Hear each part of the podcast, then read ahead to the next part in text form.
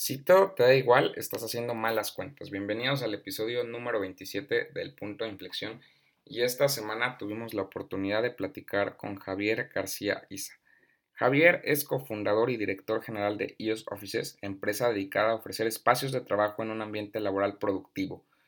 EOS Offices ha sido certificada como la quinta mejor empresa para trabajar en México por Great Place to Work. Javier es un emprendedor con más de 20 años de experiencia en la industria de espacios de trabajo y oficinas virtuales. Ha identificado oportunidades estratégicas que han ayudado al crecimiento de la misma. Cuenta con una amplia experiencia en ventas y construcción, así como en servicio y atención a clientes, áreas que lo han convertido en un apasionado del servicio personalizado. De 1996 a 2006 se desempeñó como director general en HQ Business Centers en Monterrey. Entre sus pasiones están el cuidado del medio ambiente y ha sembrado más de 40.000 pinos y encinos. Además, su pasión por el deporte lo ha llevado a participar en múltiples maratones alrededor del mundo. Los dejo con este episodio que estoy seguro que también los va a inspirar a lograr empezar a escribir su gran historia.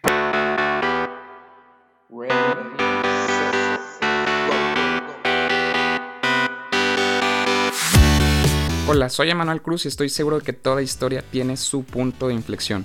Es por eso que en este podcast platico con gente exitosa que nos comparte sus motivaciones y sus desafíos, y cómo al enfrentar estos retos se reinventaron, se conocieron y afianzaron su propósito. Queremos compartirte historias de quienes se atrevieron a dar el primer paso, pero sobre todo que no han desistido sin importar cuál es su sueño. A través de este espacio quiero que tú y yo podamos tomar lo mejor de sus experiencias para impulsar nuestros proyectos hasta donde nos imaginemos y hasta donde soñamos. Queremos compartirte historias para que después empieces a escribir la tuya y pronto la escuchemos. Este es el punto de inflexión y estás en el momento en el que todo cambia.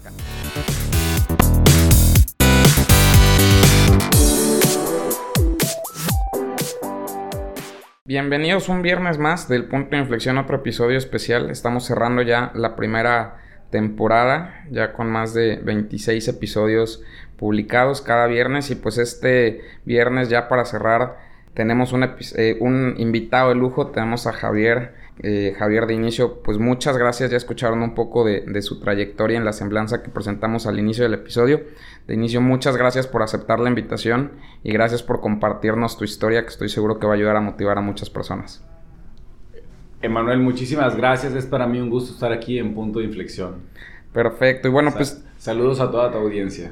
Muchas gracias y bueno, perfecto. Quisiera empezar con que nos platiques con, de, algo. Digo, estuve evidentemente haciendo un poco de research también de, de, tu, trayectoria y el tema como de, espacios y comunidad, que es la, la, parte en la que tú principalmente te, te dedicas pues como que ha, tomado mucho auge en los últimos años, pero es algo a lo que tú ya te has dedicado desde hace mucho tiempo, ¿no? Leía por ahí que desde prácticamente 1996 tú ya estás en este tema de, generar comunidad y de empezar a, habilitar estos espacios de, de cowork, que prácticamente se ha convertido en una tendencia, pero creo que tú te habías anticipado. Si nos quieres compartir un poco de cómo empezó toda esa idea y cómo empezó toda esta aventura.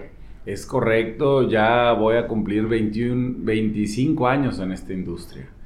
Y, empieza, e, e, empieza por casualidad. No, no, no es así, fíjate.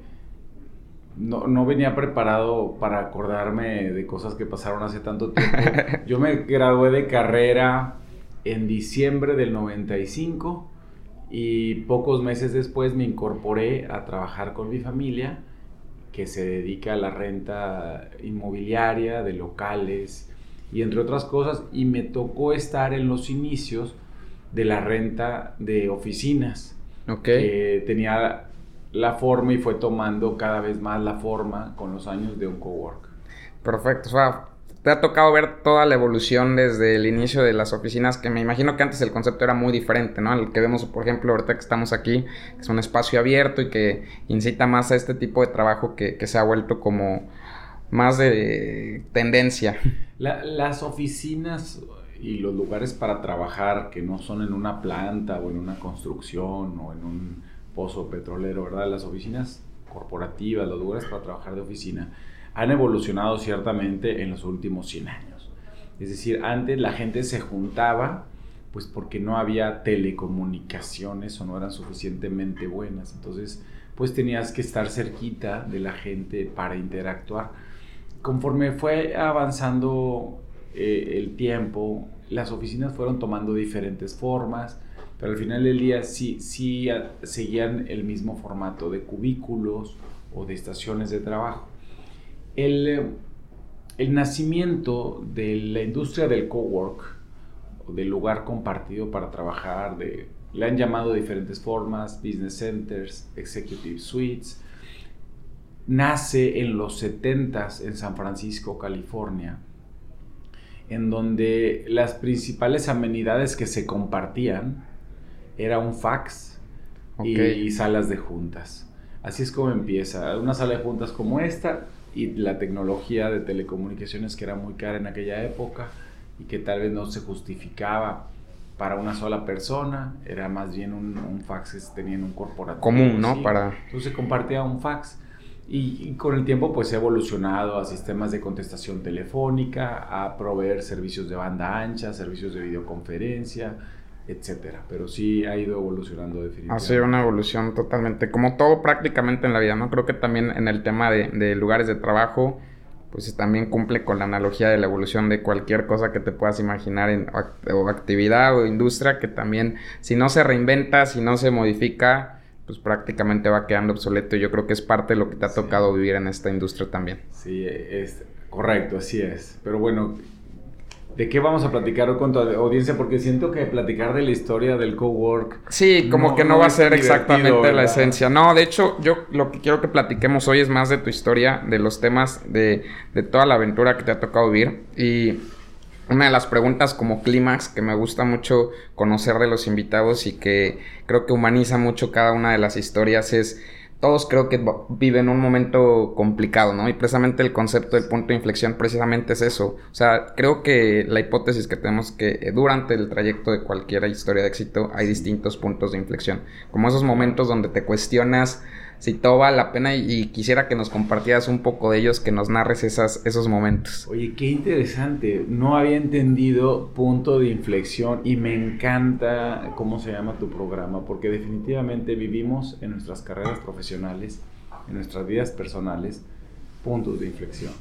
Para mí el punto de inflexión es salirme de la empresa familiar. Yo trabajé 11 años con mi familia y muy bien, la verdad, es una, tengo la suerte de haber crecido en una familia hermosa y tenía esta inquietud de, llevar más allá mis sueños.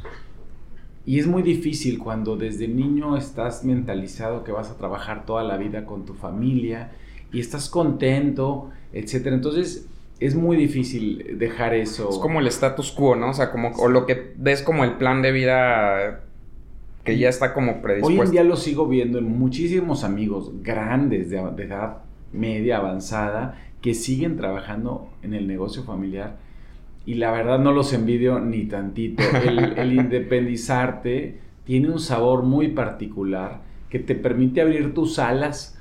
Por, por, un lado, tienes el riesgo de caer porque estás solo, pero por otro lado, eres tú.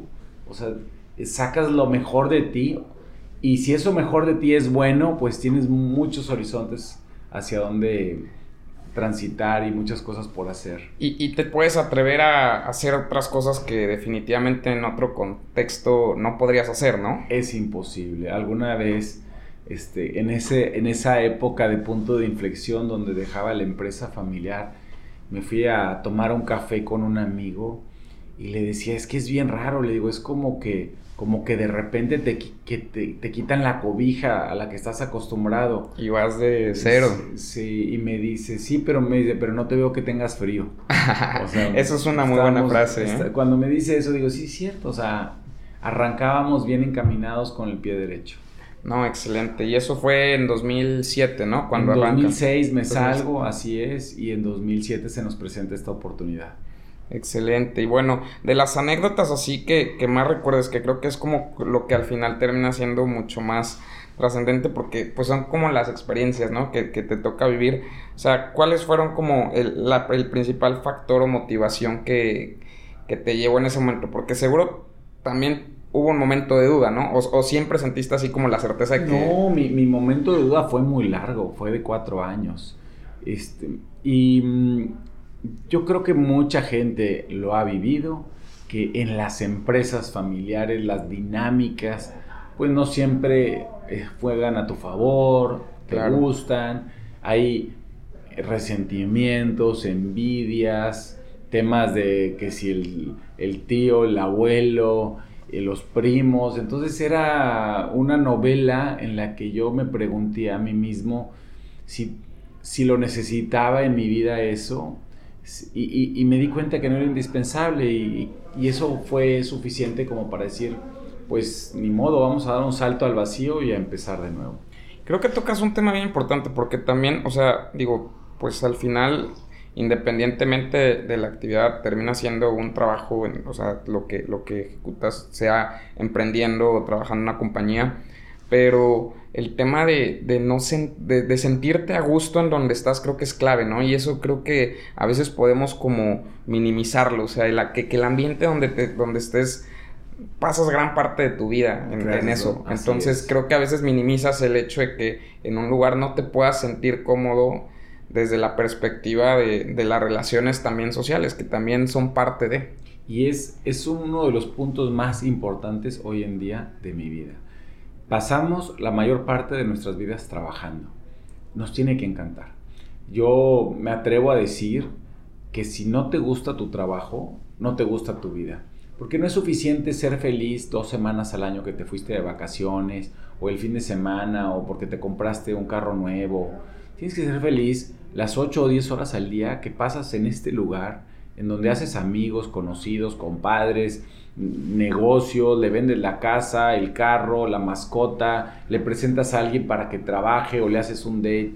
Es decir, toda nuestra vida se evoluciona alrededor de nuestros amigos y contactos que hacemos en nuestro trabajo. Sí, definitivo. Y creo que tienes algo, nunca lo he visto de esa perspectiva, pero tienes algo, o sea, un punto que, que me, me, convenciste completamente que es eso. O sea, necesitas ser feliz. O sea, si no tienes un trabajo que te hace feliz, creo que difícilmente tu vida va a ser feliz, ¿no? O sea, no, no es de momento, sino que es algo que debe ser más constante. Correcto, así. Y pues un amigo me decía que para él la felicidad era la acumulación de momentos felices. Entonces, si pasamos la mayor parte de nuestras vidas trabajando, porque si tú haces una gráfica de pay, cuando estés cerca de la muerte, te vas a haber dado cuenta que parte de tu vida la pasaste transportándote, comiendo, durmiendo, vacacionando, pero eh, eh, en la escuela, pero la parte más grande de esa gráfica va a ser tu trabajo. Definitivo. Y ahí es donde va a hacerlo el peso importante de si tu vida fue feliz Ahí o no. Vas a acumular más momentos Exactamente. de satisfacción, de felicidad. Y en toda esta historia, Javier, ¿qué, ¿cuáles son como, o, el, o la cuestión que, que, te hace sentir más orgulloso, o lo que tú consideras como tu mayor éxito, o, o, el tema de lo que tú crees que el impacto ha sido lo que te hace sentir más orgulloso de haber como generado un valor tanto, tal vez hacia la comunidad o hacia ti mismo? es una pregunta que da pie a muchas fibras sensibles en, mis emociones, porque el miércoles de la semana pasada estaba en una cena en la Ciudad de México frente al Arco de la Revolución y mm, por la dinámica que se dio durante la cena, pues empezamos poco, era de trabajo, éramos nueve personas de la oficina y, se empezó a dar una conversación en donde de pronto uno de, una de mis colaboradoras pues soltó una lágrima, empezó a compartir lo feliz que le hacía su trabajo y, los beneficios y luego otra persona. Después de unos minutos estábamos todos llorando y eso fue el miércoles. Luego el viernes tuvimos una dinámica para revisar nuestro plan trianual y nos fuimos a la Sierra de Arteaga a una cabaña y estuvimos ahí todo el día ideando porque esto es algo que hacemos cada tres años. Esta es la cuarta vez que hacemos el plan trianual y también son momentos muy emotivos, llenos de satisfacciones, de sueños, de metas, de logros personales, profesionales. Y luego veo que me escribe un socio de ellos, un, cliente, ¿verdad? Un usuario. Y me escribe algo tan bonito y cómo gracias a nuestros espacios para trabajar su empresa logró ciertas cosas. Y luego me escribe otro socio y me escribe que cuando él empezó él era un emprendedor, que era él solo y ahorita tiene una empresa con más de 250 empleados. Y luego, y estas, y estas eh, anécdotas que te cuento son de esta semana. Es decir, estar escuchando y leyendo mails y mensajes por WhatsApp de, de cientos, si no es que miles de proyectos que han florecido en IOS Offices es mi mayor éxito, es mi mayor logro. Ver a nuestros 250 colaboradores felices, ver a nuestros caseros, a los propietarios de los edificios, ver a nuestros proveedores.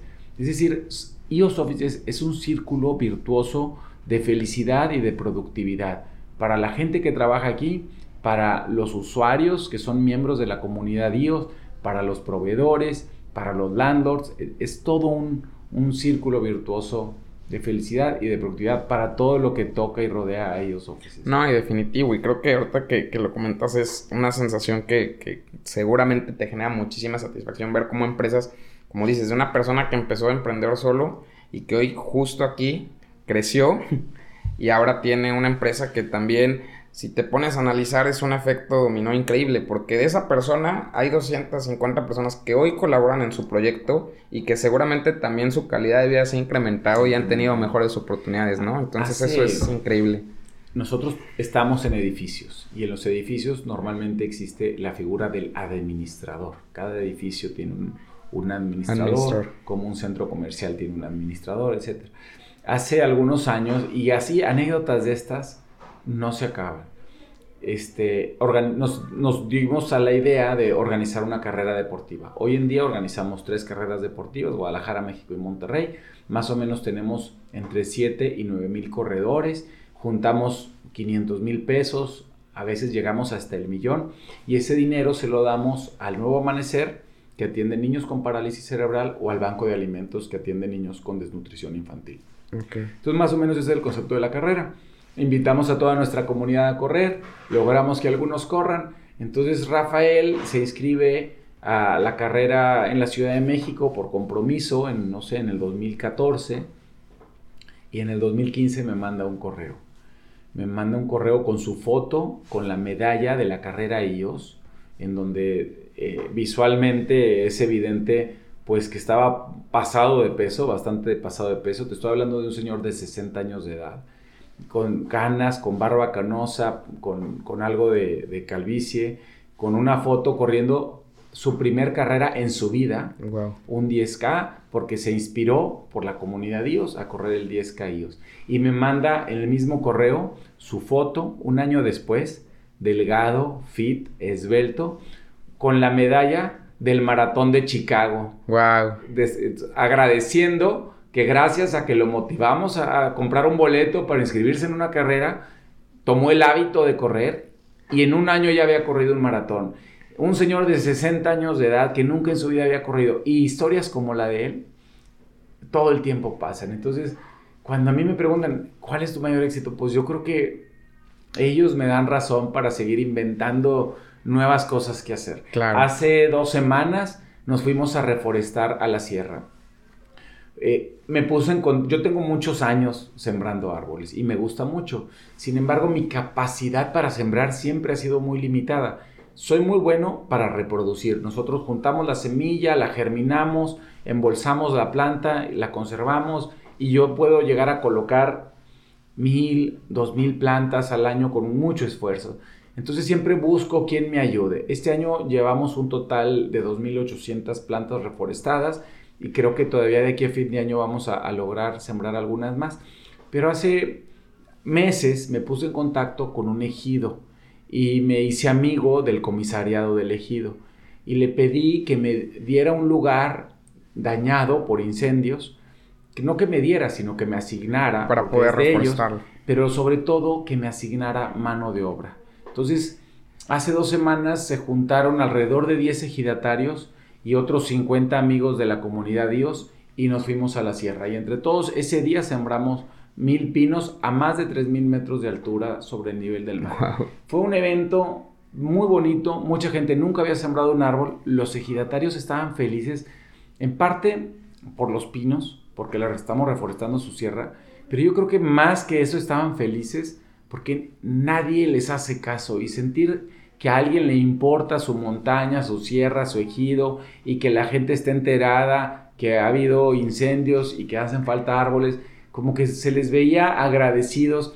Eh, hace este fin de semana me volví a dar la vuelta para allá y, no encontré a los señores del ejido porque habían subido a sembrar los pinos, porque no ha llovido. Entonces, me da muchísimo gusto ver que, que cuidan los arbolitos que no tienen ningún beneficio directo para ellos, es decir, no son frutales o sea, son, es más bien un árbol que nos va a dar, nos va a dar oxígeno, perdón, y que va a capturar CO2. Exacto, sí, nos va, nos va a oxigenar la, la ciudad, que es una cosa que, que, también es muy necesaria.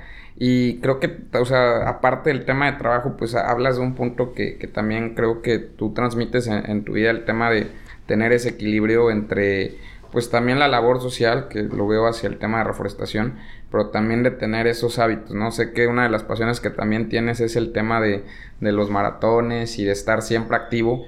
Y en, gran medida, ¿qué valor le das a esto en, tu peso, en tu equilibrio, por así decirlo, de, de, tu día a día, ¿no? O sea, ¿lo ves como una disciplina? ¿Lo ves como algo que te ayuda a ser más creativo? ¿O cómo para ti forma parte el mantenerte siempre activo?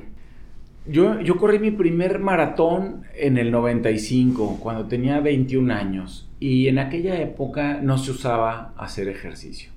Eran, las carreras eran de muy poquitos corredores y mm, no era algo de moda. O sea, ¿no te preparaste así para tu primer...? Sí, sí, yo tenía ya tiempo haciendo alta montaña, ya había subido el pico Orizaba, el Lista, ya había bajado al sótano de las golondrinas, este, la cascada de Basasiachik, había subido todas las montañas de aquí de la zona de Monterrey. Este, yo hacía mucha montaña, entrenaba mucho para ello y de pronto alguien me metió en la cabeza la idea de hacer un maratón, no sabía ni lo que era, fui, me inscribí y corrí mi primer maratón. Desde entonces se convirtió en un hábito hacer ejercicio. Este, desde muy joven yo decidí que nunca iba a tener sobrepeso. Dije, yo no voy a tener sobrepeso. Sabemos que la obesidad y la diabetes son una de las principales enfermedades en el mundo, entonces vamos a evitarlas a toda costa. Entonces me he mantenido activo. Después de ahí, por lesiones en las rodillas, cambié al ciclismo y después ya pude volver a correr y luego después me dio por hacer un Ironman, entonces aprendí a nadar. Entonces he hecho de todo un poco y me he mantenido activo. Y después he tenido la oportunidad de leer y de aprender los grandes beneficios en el cerebro de mantenerte activo. El, ejercicio te da salud mental, te da salud física, salud emocional. Entonces la segregación de algunos líquidos mientras estás haciendo deporte te produce una sensación de placer, de felicidad, que te dura todo el día, toda la semana, te sientes lleno. Por decir, algunas veces puedes estar todo el día viendo la tele, pero al final del día dices, híjole. Sientes un vacío, ¿no? Sí, o sea, como que quieres hacer algo, quieres ver gente, pero es muy diferente. Si un día te levantas, vas, subes una montaña, llegas a tu casa, ya no quieres hacer nada, comes, ves la tele, te pones a leer, te sientes completamente pleno y satisfecho. Entonces es algo que recomiendo muchísimo. Y normalmente tú lo haces, o sea, digo, hay como estilos, ¿no? Hay gente que prefiere como que las mañanas empezar el día así que creo que particularmente también siento que, funciona mejor, pero también hay gente que prefiere como que cerrar el día así. ¿Tú de qué, de qué team eres? Yo, yo amanezco eh, generalmente muy activo y me cuesta mucho trabajo no llegar directo a mi oficina. Yo lo primero que quiero hacer es ver mis pendientes, contestarlos, activarme, activar todo, quitarme de encima las ideas que traigo en la cabeza de no la se noche queden o aquí. fin de semana y luego ya me siento un poquito más libre en las tardes para ir a, correr a, alguna montaña, me gusta andar en bici, o, a veces correr en banda también me gusta, en una caminadora. Hay, hay estudios que prueban y no soy la persona apropiada, y lo pueden buscar en YouTube, hay muchísimos estudios. Dicen que a partir de los 25 años empezamos a perder alrededor de 10.000 neuronas al día. Y que con el ejercicio puedes detener eso casi en un 95%. Entonces, todos los días se mueren nuestras neuronas y todos los días producimos, fabricamos o nacen, no sé qué palabra es la correcta, neuronas nuevas. Pero el diferencial es menos 10.000 al día, más o menos, eh, a partir de cierta edad. Entonces, eh, si, nos mantenemos activos, definitivamente nos vamos a, tener, a mantener también más lúcidos. El Alzheimer es una enfermedad nueva y, no es una enfermedad nueva porque se haya inventado recientemente. La expectativa de vida del ser humano hace 100 años era de 50 años de edad, de 60 años de edad. Hoy en día ya es de más de 80 años en algunos países. Entonces, el Alzheimer es simplemente un producto de estar vivo a los 70 años o a los 80. Y hay mucha gente que llega a los 90 o a los 100 años. Si mantenemos nuestro cerebro activo, vamos a evitar caer en ese tipo de enfermedades en el futuro.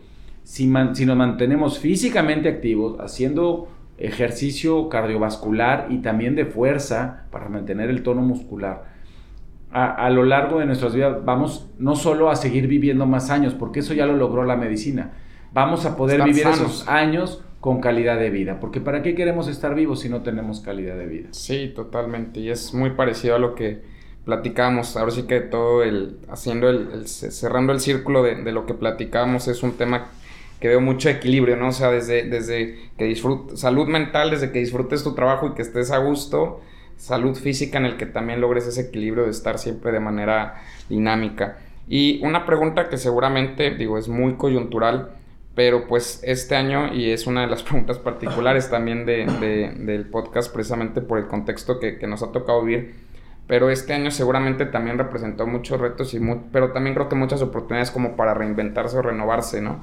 Me platicas ahorita que normalmente tiene un plan trianual que tanto, o sea, pues nada tenía considerado yo creo que el escenario que nos tocó vivir, pero qué tanto nivel de adaptación y qué, cuáles fueron como los principales retos, pero sobre todo los principales aprendizajes que te dejó eh, pues esta adaptación de, cambios que, prácticamente todos vivimos en cualquiera de las actividades que, que nos dediquemos. Emanuel, este ha sido un año dificilísimo. Yo creo que para todos, eh, la industria restaurantera, los hoteles, los centros de entretenimiento, los centros comerciales, en muchos aspectos, el COVID nos ha cobrado una cuota importante. Para nosotros también, la industria del cowork, de las oficinas equipadas, también ha, ha sido golpeada. Es difícil trabajar en un entorno en donde tu gobierno pone en duda si debes o no de hacerlo, si, si estás haciendo algo ilegal al estar operando lugares para trabajar llegan y te revisan si estás siguiendo los lineamientos. Entonces, adaptarnos rápido a esos cambios fue esencial. Nosotros nos adelantamos un poquito. Esto fue lo que hicimos en IOS. En febrero, a principios de febrero, veíamos que se acercaba un virus a América. Lo primero que vino a mi mente fue hacer una campaña que la estás viendo ahorita aquí, que se llama Cuida tu salud. Y en ese momento, en febrero, no hablábamos de coronavirus porque nadie hablaba de coronavirus en México y no queríamos generar una histeria. Pánico, ¿no? Eh, pánico, no, no, era algo que no sabíamos cuándo iba a llegar, si iba a llegar. Nos limitamos a hacer una campaña digital impresa en todos nuestros edificios que decía cuida tu salud, lávate las manos, usa tapabocas. Surtimos todos nuestros centros de oficina con gel antibacterial compramos 6.000 botes de gel antibacterial como este que estás viendo aquí y compramos alrededor de unos 4.000 tapabocas y colocamos en todas nuestras recepciones 100 tapabocas para que el que quisiera pudiera agarrar un tapabocas. Y así vivimos durante febrero. Un mes y medio después nos llega un comunicado de nuestro que fue por ahí del 15 de marzo más por ahí del 15 de marzo en donde se invita a dejar de operar los negocios no esenciales me, pongo a investigar qué es un negocio esencial y me doy cuenta que nosotros por alrededor de 5 o 6 categorías que ellos puntualizaron como unas 15, éramos esencial. Somos el principal centro de contacto de miles de empresas, es decir, yo manejo el teléfono de miles de empresas que reciben llamadas y que son este, importantes que no las pueden perder. Entonces, somos el principal centro de correspondencia de miles de empresas. Aquí están sus domicilios dados de alta, aquí, reciben... Llega todo el tema logística y paquetería. Y tres, y súper importante, es que de nuestros 20 mil usuarios, al menos un 30% nunca dejó de venir un solo día a la oficina. Es decir, nosotros teníamos 6.000 usuarios diarios en nuestras oficinas y teníamos que atenderlos porque eran empresas farmacéuticas, hospitalarias, que surtían productos que estaban atendiendo precisamente este tema y pues nosotros teníamos que venir aquí a contestar su teléfono, recibir sus paquetes, limpiar el baño, limpiar la oficina, prender el aire acondicionado, iluminar los espacios. Entonces siempre seguimos trabajando. Hemos eh, trabajado también, como dices tú, es un momento de reinvertirse arduamente en campañas con nuevos productos y servicios para la industria y afortunadamente han dado resultado. Tenemos un equipo súper unido con una cultura de trabajo padrísima y todos con la camiseta bien puesta, echados para adelante, listos para servir. En nuestra empresa hemos tenido 20 casos de COVID también, no, somos exentos. Y pues lo tratamos de, con todos los protocolos que debe de tratarse este tipo de retos. Y aquí seguimos operando. Afortunadamente puedo decir pues que nos ha ido mal, pero no tan mal como muchas otras industrias o empresas y vamos a seguir echándole muchas ganas. Exacto, esa es la, esa es la actitud. Cuando hay una crisis, las cosas no, no regresan al mismo ritmo al que venían antes. Es decir, hay un rebote. Estamos, eh, el último dato que nos dieron hace varios meses es que nuestro PIB decreció, nuestro Producto Interno Bruto, casi un 18% de un año contra el otro año, mismos trimestres. ¿Eso qué quiere decir?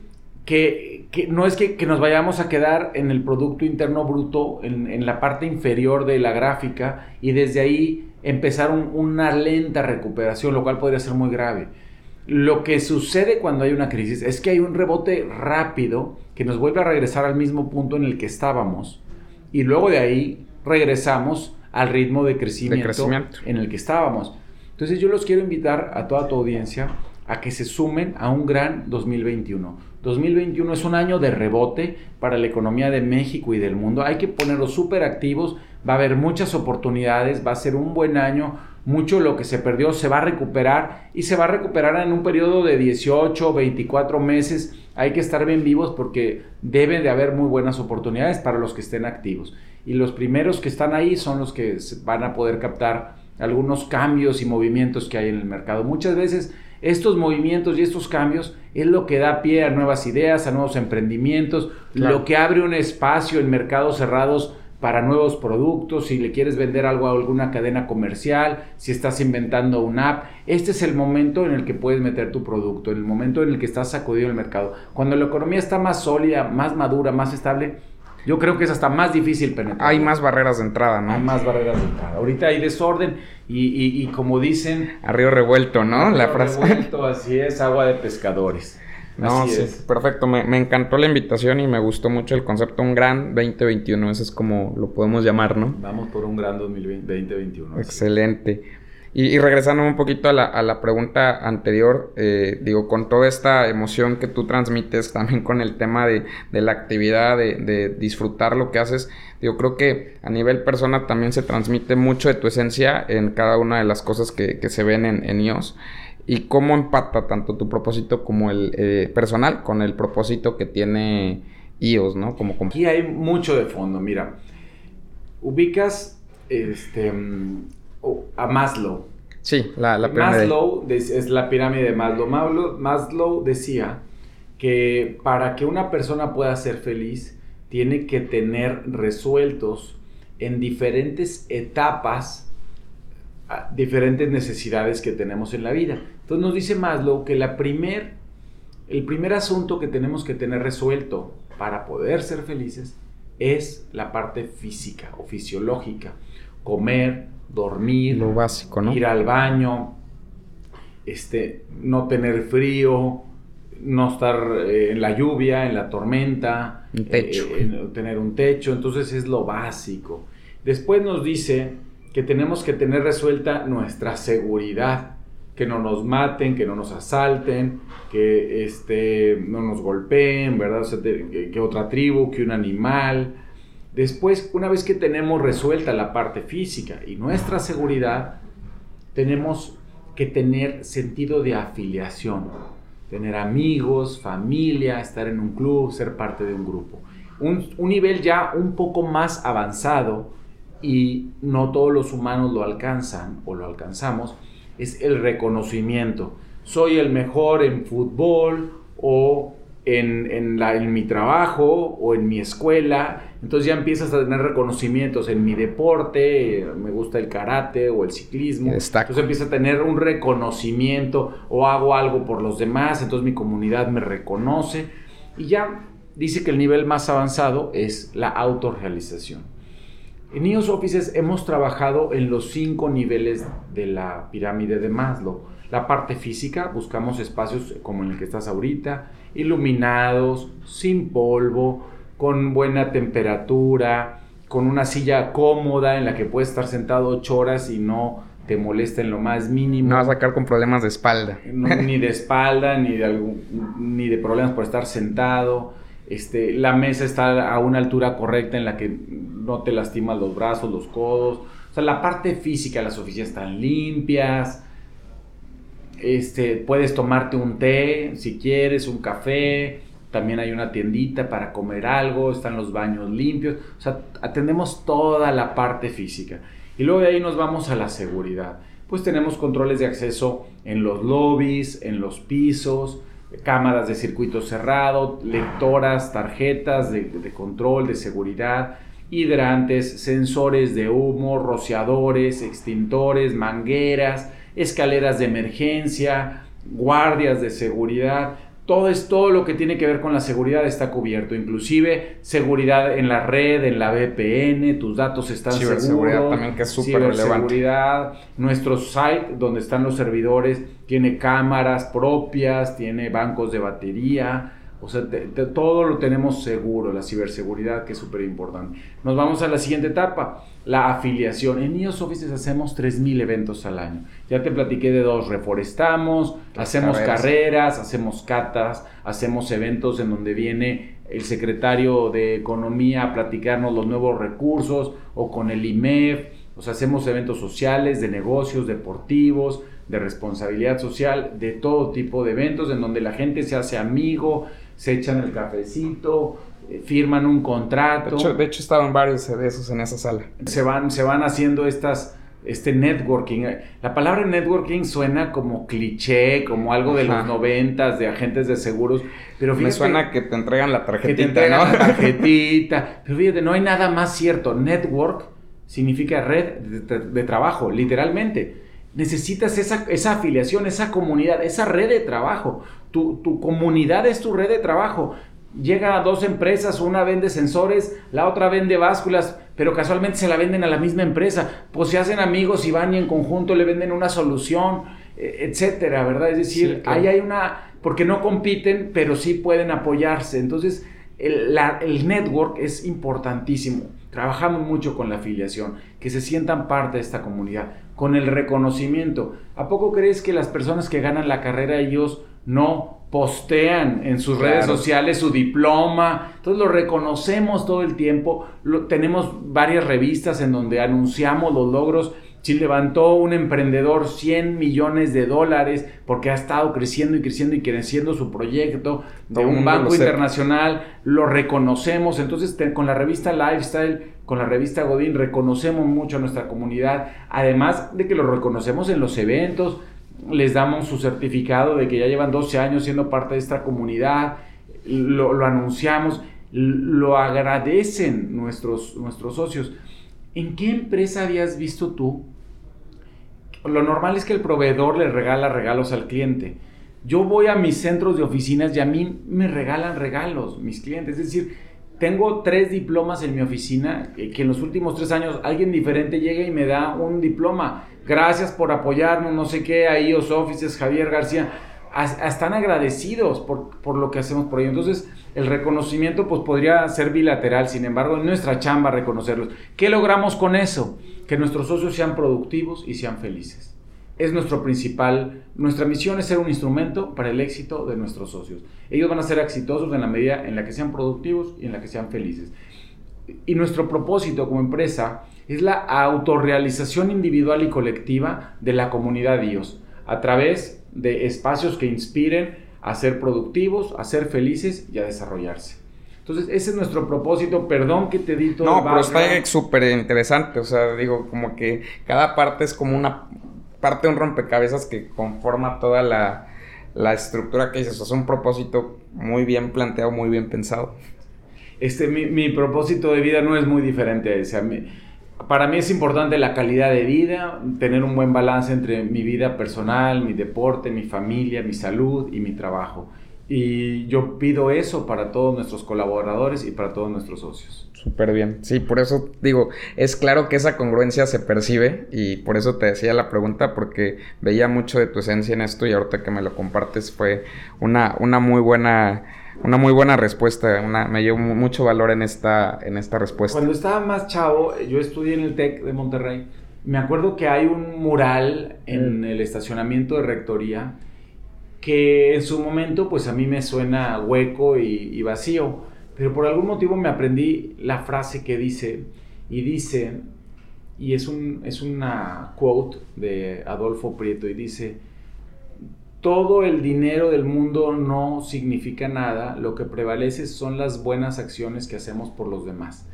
Entonces, a mí me ha quedado muy claro eso. Lo mismo dice Bill Gates, lo mismo dice Warren Buffett lo, que nos queda como personas es hacer algo por lo demás, servir. Aunque sea que yo te sirva a ti un vaso con agua y que tú lo disfrutes y te quite la sed, eso pues a ti te, da gusto, pero al que te lo sirve también le da gusto. Claro. Este, Boris Groisberg, un maestro de Harvard, tiene un essay que me gusta mucho que habla del acto noble de ser un líder, o sea, como un buen líder cuando sirve a su equipo y hace que ellos se desarrollen, es, como un acto noble, porque tú a esas personas las estás haciendo mejores seres humanos, más felices, más exitosos. Entonces tiene, cuando te pones tú al servicio de tu equipo, tiene un valor inconmensurable, e, enorme. Y mm, nosotros en IOS Offices nos gusta servir. Decía Rabindranath Tagore, un poeta hindú que me encanta, en muy pocas palabras dice, este, me, me quedé dormido y soñé que la vida era feliz. Luego dice, me desperté y me di cuenta que me tenía que poner a servir. Serví y me di cuenta que servir te hace feliz. Entonces, e, e, es, como un círculo, ¿verdad? En donde sí, la persona que se entrega a su pasión, a su trabajo y a los demás, pues es gente feliz. No, perfecto. Y creo que es una conclusión muy, muy buena. Y la última dinámica con la que cerramos todos los episodios, que es para conocerte un poquito más, ya después de, todo lo que nos has compartido, que está súper interesante. Pero queremos que nos des una, una dinámica de recomendaciones y que nos recomiendes un libro, una serie o película, que digo, no tiene que ser, o sea, puede ser algo que te divierta, aunque sea lo más vano, la película que quieras o serie. Y la tercera es un buen hábito. Un buen hábito, ok. Pues libro depende para que hay muchos libros. A mí en particular me gusta mucho Good to Great de Jim Collins. En español creo que es de ordinario extraordinario. Ok. Este, hay una película que me encanta, Coach Carter, eh, Carter. Y es de un equipo de una preparatoria de básquetbol en Estados Unidos. Es buenísima película, es caso de la vida real. Y un buen hábito. Pues yo tengo pocos hábitos, pero creo que muy buenos. Este, no mucha cantidad, pero calidad. Sí. Y pues un buen hábito, yo creo que de los más importantes es cuidar la alimentación. Definitivo, ¿no? Que se complementa con el tema también de estar, mantenerse activos y sanos. Sí, correcto. Perfecto, Javier. Pues muchísimas gracias por, por el tiempo, por la plática. Eh, en verdad me, me, dejaste muchas cosas muy importantes que aquí siempre lo digo, creo que una de las cosas que tomo de esto es que tengo la, fortuna de ser la primera persona que lo escucha, pero después también todas las personas que nos escuchan se llevan mucho valor de esto y estoy seguro que también, así como lo haces aquí, también vas a impactar a muchas personas que, lo escuchen y que puedan empezar a generar ideas como, como las que tú estás haciendo, sobre todo enfocado en trascender y servir como lo mencionaste. Emanuel, para mí es un gusto. Quiero invitar a, tu audiencia a que venga aquí a vivir la experiencia IO, lo que se les ofrezca. Me pueden contactar en redes sociales como arroba Javier García Isa para cualquier cosa, a IOS Offices como arroba IOS Offices. Somos súper abiertos, siempre nos gusta experimentar. Si tienen alguna buena idea, estamos encantados de escuchar sus propuestas. Gracias. Gracias, Javier. Y así llegamos al final del episodio número 27 del punto de inflexión. Estamos a tres episodios de terminar la primera temporada. Muchas gracias a todos aquellos que nos han seguido desde el inicio.